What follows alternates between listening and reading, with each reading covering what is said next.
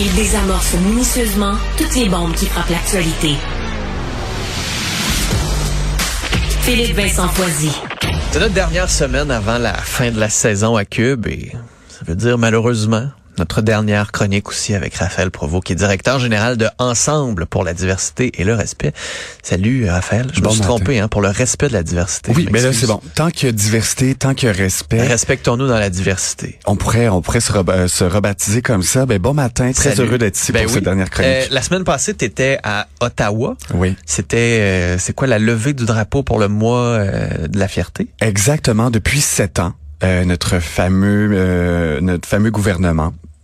Trudeau en ce moment lève le drapeau devant le Parlement d'Ottawa. Donc comme signe de soutien à la communauté LGBT+, c'est un grand moment, ça ne s'était pas fait avant, ça se fait pas partout non plus et j'avais la chance d'y donner un discours en sa présence. Moi je m'en remets pas depuis une semaine, ah j'en shake encore et euh, T'es encore fan. Ah, Petite parenthèse là. Fan? Ben oui, mais il, sent bon, il était beau puis tout ça.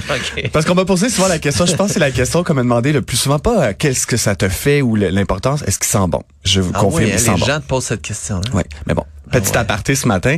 Je l'ai trop couvert, peut-être. On s'habitue à capable de le sentir. mais j'étais, disons, hyper fier d'être là. C'est un grand moment pour moi. Ouais. Pourquoi? Ben, j'ai envie de, ben, j'ai envie de te dire, pour moi, il y a, une dizaine d'années, jamais j'aurais imaginé possible que ça m'arrive. Euh, j'étais euh, j'étais isolé. Moi, j'ai fait mon coming à l'âge de 17 ans. Et euh, avant mon coming moi, je me sentais seul. Je me disais, ce que je vais vivre va me bloquer. Ça m'emmènera nulle part. Et d'être la semaine passée devant son pays, avec fierté, parler de la communauté LGBT+, de pouvoir faire ça, disons que ça m'a donné une petite tape dans le dos. Bon, on est le 12 juin. Oui. T'as un éphéméride aujourd'hui? Oui, un, éphéméride qui est quand même assez malheureux. Est-ce que tu sais ce qui s'est passé un 12 juin 2016? Vas-y. Oui, parce que je pense que ça a besoin qu'on lui donne toute l'attention et la lumière. Malheureusement, il y a sept ans, à Orlando, en Floride, il y a eu une tuerie dans un bar. C'est vrai, hein, c'est vrai. C'est déjà il y a sept ans. Sept ans que 50 personnes ont perdu la vie. 50, et plus d'une cinquantaine d'autres personnes qui ont été victimes, qui ont été blessées. Et c'est, j'épargne également toutes les vies qui ont été impactées par ça. Des personnes qui ont été assassinées simplement parce qu'elles étaient LGBTQ+, donc lesbiennes, gays, personnes trans, personnes pansexuelles, bisexuelles une personne a, assassiné ces gens-là avec cette intention-là. C'était visé, mm, c'était un mm, acte mm. homophobe, c'est un des, des, des, actes les plus homophobes qu'il n'y a pas eu aux États-Unis. Et aujourd'hui, ben, c'est les sept ans. Et aujourd'hui, avec ma chronique, j'ai envie de leur rendre hommage à toutes ces personnes, à ces personnes qui demandaient qu'à vivre ce soir-là. Ouais, parce que c'est un peu ce dont on a beaucoup parlé durant tes chroniques, cette dualité-là entre on fait du chemin, oui. en même temps on recule. Exact. Tu, parlais de ton coming out. Aujourd'hui, il y en a encore qui le font, puis on se dit, il y en a encore pour qui c'est difficile. Oui. C'est c'est très difficile encore. Alors que tu te dis, ben on est au Québec, c'est ouvert, mm-hmm. ça va être facile. Il y a l'homophobie, bah, il y a des petits commentaires ici et là, mais c'est rien de grave. C'est pas comme aux États-Unis, c'est pas comme en Arabie. Oui. Mais le fait que tu tu t'en as parlé, cette sensibilité là est importante aussi. J'ai envie de... Puis je me suis posé la question récemment à savoir, oui c'est vrai qu'on ça va mieux au Québec, on avance, jamais on a autant parlé, la preuve, je suis ici encore pour en parler ce matin, mais j'ai envie de dire, pour beaucoup de gens, c'est correct tant que c'est pas dans ma cour. La voir à la télé, c'est une chose. La, la vivre au travail, c'en est une autre. Mais quand ça arrive dans ma vie à moi, et j'en comme un enfant ou comme un proche? Un proche, un, un ami, quand c'est notre conjoint, conjointe, quand c'est quelqu'un dans notre entourage. Je sais que dans mon temps, il y avait toujours ça. Moi, il gay, pas de problème tant qu'il me touche pas. Ben j'ai l'impression que ce, ce discours-là a juste évolué différemment dans le choix des mots. J'ai envie de faire un parallèle avec l'environnement. La semaine passée, j'étais au, au, congrès international sur l'éco-citoyenneté et euh, Madame Plante a dit une phrase qui m'a vraiment inspiré ce parallèle. Montréal la mairesse de Montréal, a dit, tu sais, l'environnement, tout le monde est interpellé par ça. En ce moment, on est tous, on le voit avec ce qui se passe avec les feux de forêt.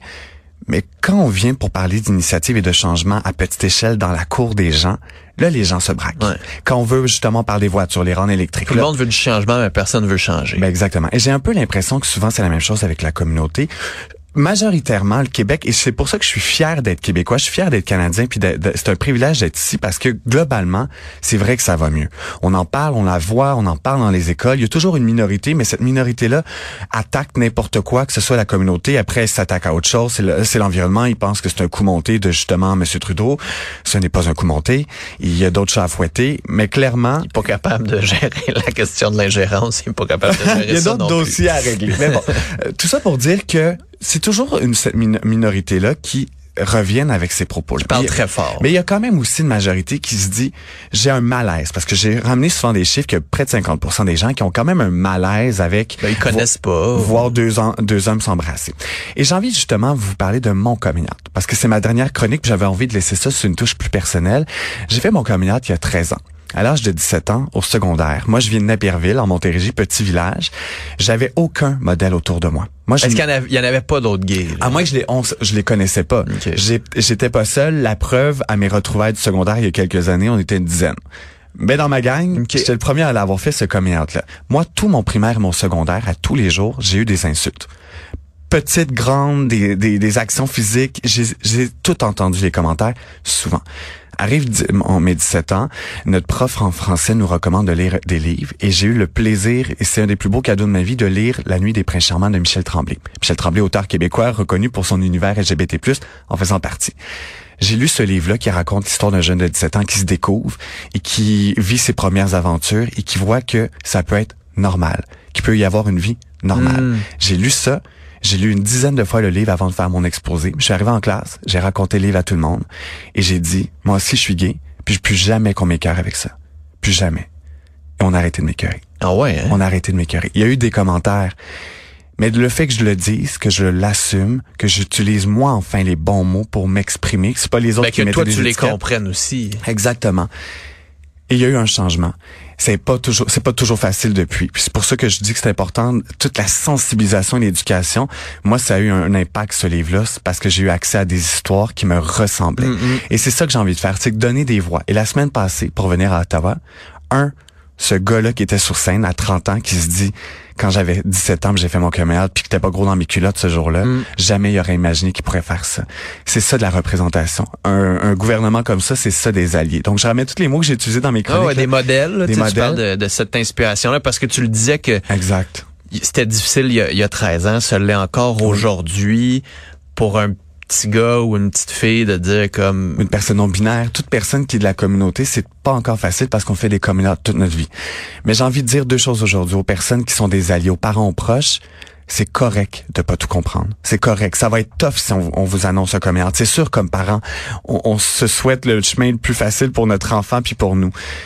Mais c'est correct de pas tout comprendre. Faut juste pas juger et invalider les gens. Puis aux gens de la communauté qui nous écoutent, s'il y a des gens des communautés, soyez fiers de qui vous êtes. Vous avez le droit aussi de pas juste vous mettre en lumière comme je le fais. On se donne le relais. Moi, j'ai pris un bâton. Je cours en ce moment dans cette course à relais qui est la vie pour moi. Et euh, j'ai envie de dire que c'est correct de pas tout comprendre. Faut juste hmm. pas juger.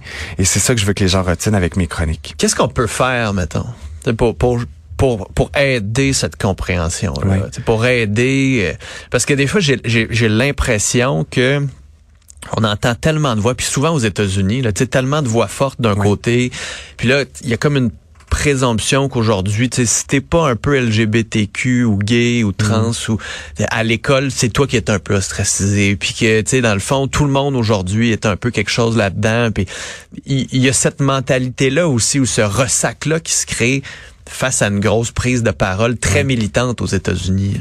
Oui, puis aux États-Unis, mais ici aussi où c'est vrai qu'en ce moment, il y a des, des communautés qui prennent plus de place dans, dans le débat. Là, chez nous, là, on le sait, c'est correct, là, mais arrêtez de nous en parler tout le temps. Ben, la journée qu'on n'aura plus besoin de faire ce que je fais aujourd'hui, je vais arrêter d'en parler. Moi, la journée qu'on va me dire que j'ai ma place puis que j'ai ma place à temps plein, tu te fais pas écœurer. Je me fais pas écœurer comme il y a deux semaines me faire insulter dans la rue parce que je suis homosexuel. La journée qu'un hétérosexuel va se faire insulter dans la rue parce qu'il est hétéro qu'on va viser envers ça. Personne va se faire insulter. Exactement. L'objectif, c'est de pas juger les gens. Faut arrêter de se juger entre nous. Faut, je sais que c'est difficile, on passe tous des commentaires. C'est un réflexe, on a été malheureusement élevé comme ça, à se juger, à, à, à craindre la diversité, à craindre les gens qui sont différents de nous vivons ensemble, apprenons à vivre dans la dans la diversité, puis on veut pas tous être pareils. Je veux pas que tout le monde soit pareil, mais je pense qu'il y a assez de place autour de la table. Je le répète encore pour tout le monde que chacun a droit à sa place. Et quand je prends ma place, je prends pas la place de personne. C'est ça faut qu'on retienne. Et oui, on parle beaucoup en ce moment des communautés LGBT+.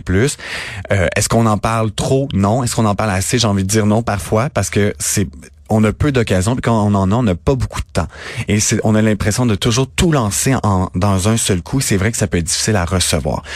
Mais c'est drôle parce que l'organisme pour lequel je travaille se nomme Ensemble pour le respect de la diversité.